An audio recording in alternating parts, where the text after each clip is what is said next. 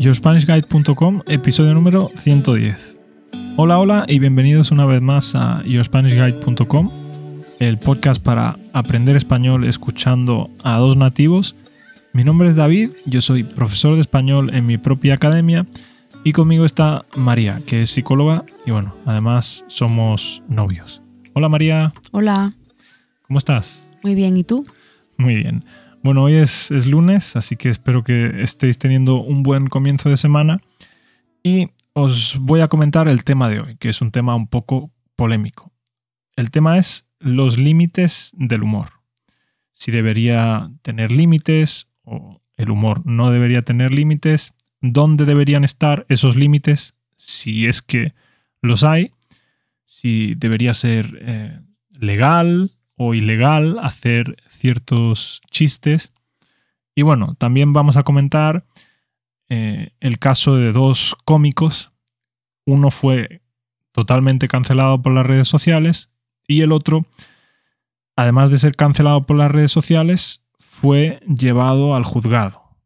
Así que vamos a hablar un poco de, de todo esto. ¿Tú qué piensas, María? ¿El humor debería tener límites o no debería tener límites en absoluto? Yo pienso que el humor no debe tener límites eh, legales, ¿no? Porque, porque, porque creo que no, no debería ir la cosa por ahí. Pero morales quizás sí, pocos, pero quizás sí. Morales sí pondría. Vale, y, qué, en tu opinión, bueno, como ya has dicho que no debería tener límites legales y has dicho que sí debería tener límites morales, en tu opinión, ¿qué debería pasar si una persona cruza esos límites morales? Bueno, yo como en el humor entiendo que es muy fácil pasar esa línea sin una mala intención, porque al final uno pues está actuando, ¿no? Entonces creo que puede hacerlo sin una intención de hacer daño. Pero cuando eso ocurre, creo que con una sincera disculpa hacia las personas a las que ha ofendido o hacia la persona a la que ha ofendido, pues yo creo que está bien. Sí, que debería ser suficiente. Lo que pasa es que muchas veces la gente que cancela a otra gente en las redes sociales, lo que hoy en día en inglés se llama social justice warriors, esa gente yo creo que muchas veces no busca el perdón, sino lo que busca es la superioridad moral de, mira, tú qué mal lo haces y mira yo eh, qué bueno soy eh, atacándote, ¿no? Pues probablemente esas personas no sean las, las verdaderas ofendidas. Sí, no, yo creo que muchas veces eh, los que llevan la batuta es una expresión, llevar la batuta es como llevar el liderazgo de algo. Yo creo que muchas veces los que llevan la batuta de esas cancelaciones no tienen nada que ver con, no sé, con el grupo al que se ha ofendido, ¿no? Totalmente. Yo creo que si que las personas que realmente sean, que han sido objeto de esa broma mal afortunada, acogerían el perdón enseguida porque en realidad lo que buscan es que esa persona eh, les entienda y empatice ¿no? con, el dolor que ha podido ocasionar la broma. Vale.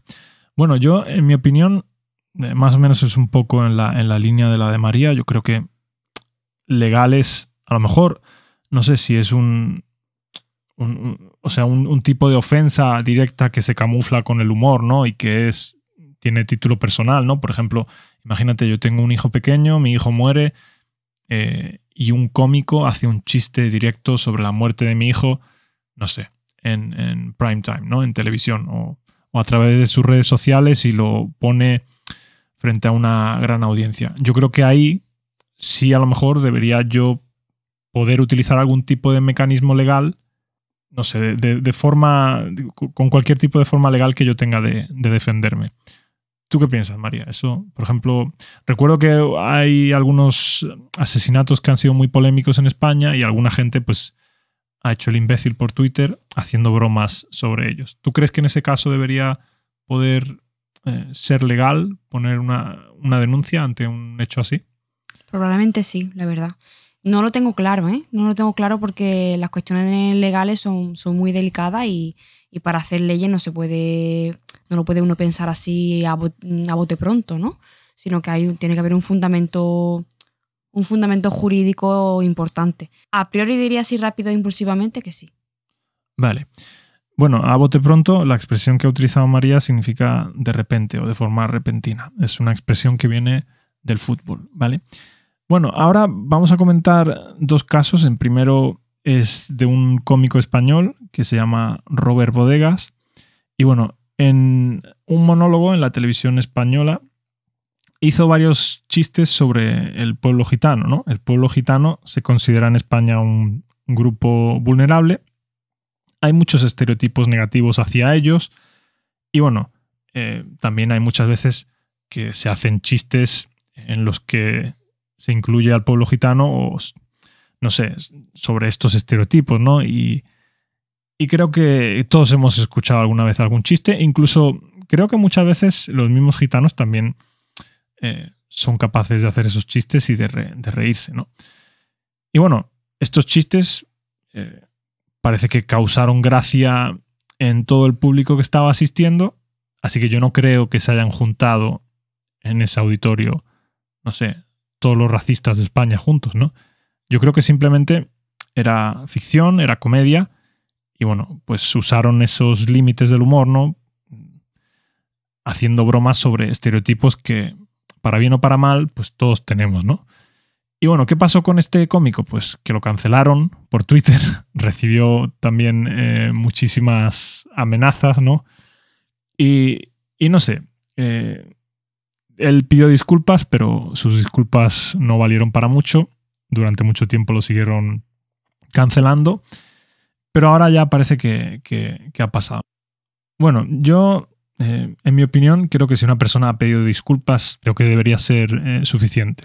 Pero a veces parece que, para mucha gente no, no es así. Y bueno, el segundo caso que quería comentar es de un cómico que se llama David Suárez. Y bueno, a mí no me hace particularmente mucha gracia, la verdad. Creo que no, no es muy, muy gracioso, pero sí es cierto que es uno de los más radicales en cuanto a humor negro se, refiere. Humor negro es lo que en inglés llamáis dark humor, en español decimos humor negro, ¿vale?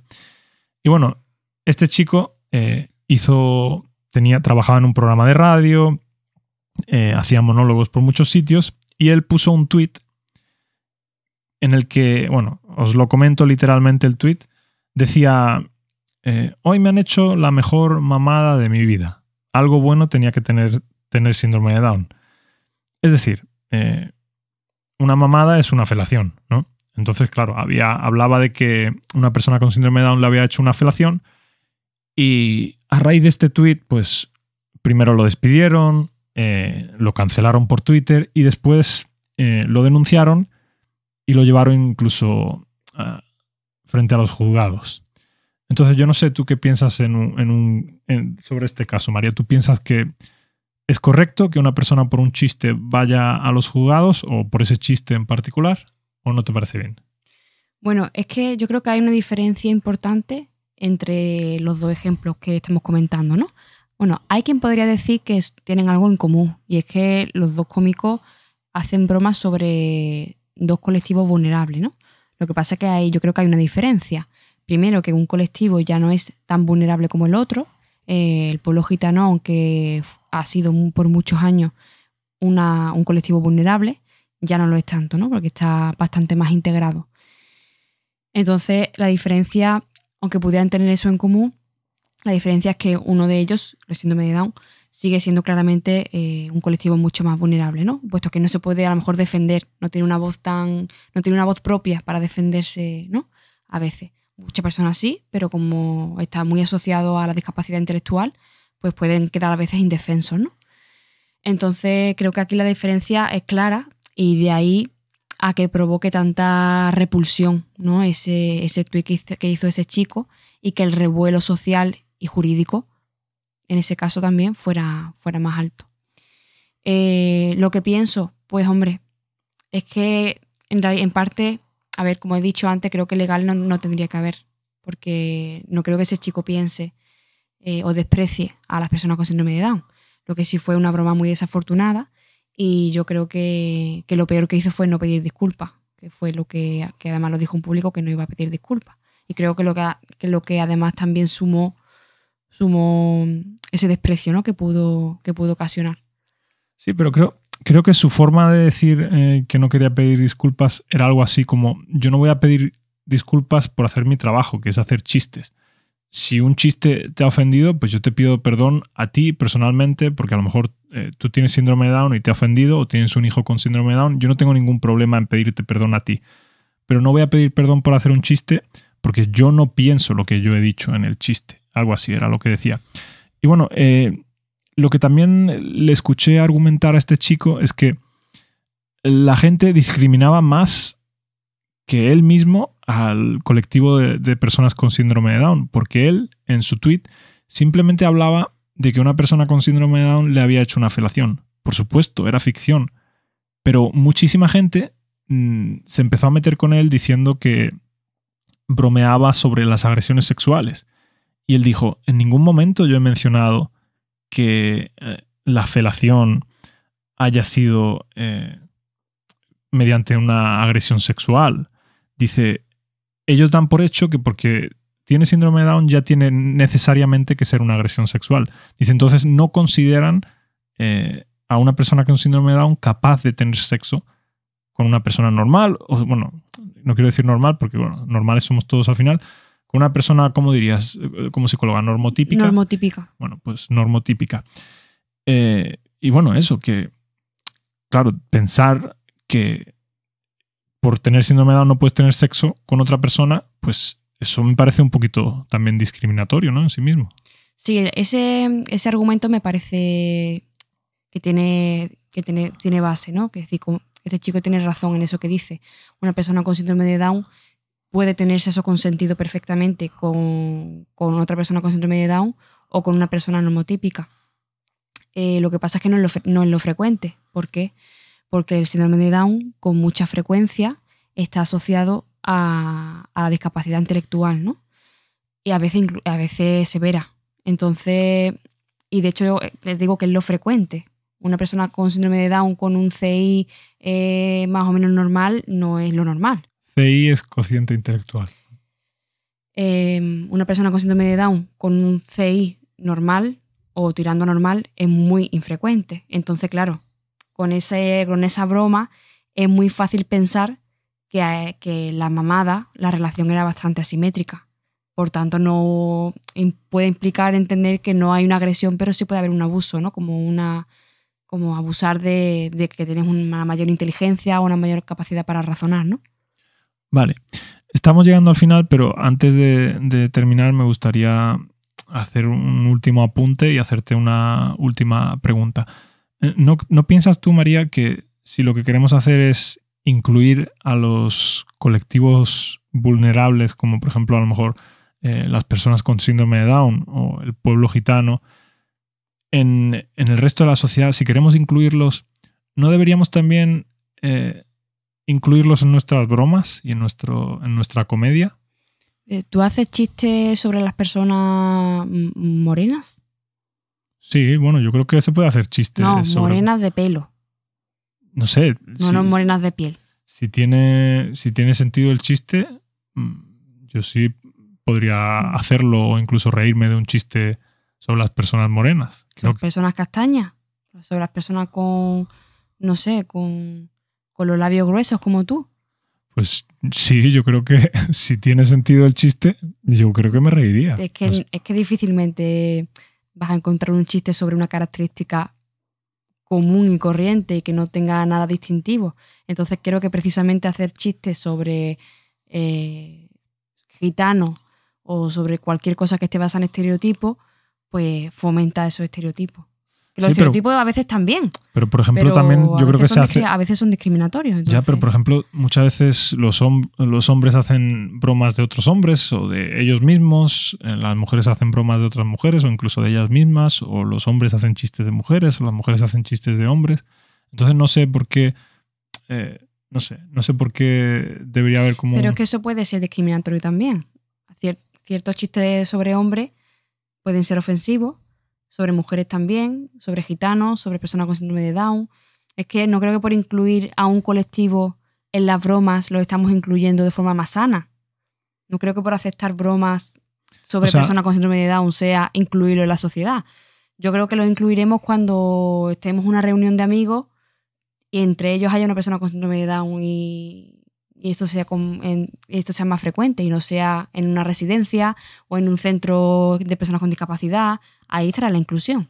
Bueno, sí, o sea, estoy totalmente de acuerdo en eso que dices con el grupo de amigos y todo eso, pero creo que también excluirlos de las bromas y darles una especie de, no sé, protección especial para eso, a su vez está, no sé, eh, excluyéndolos, creo, porque si por ejemplo yo hago bromas de otros hombres o de otros colectivos, ¿por qué ese no se puede tocar? ¿Sabes? Como eh, no es también algo que pertenece a la sociedad. Pero es que yo creo que esa protección viene por una falta, eh, por una incapacidad para defenderse y por eso tendemos a la protección. Cuando no haya, cuando no haga falta defender a ese colectivo porque tenga voz propia, porque todo el mundo lo respete, porque sea, sean todos iguales, entonces no, no necesitaremos protegerlos y por tanto reincluirlos.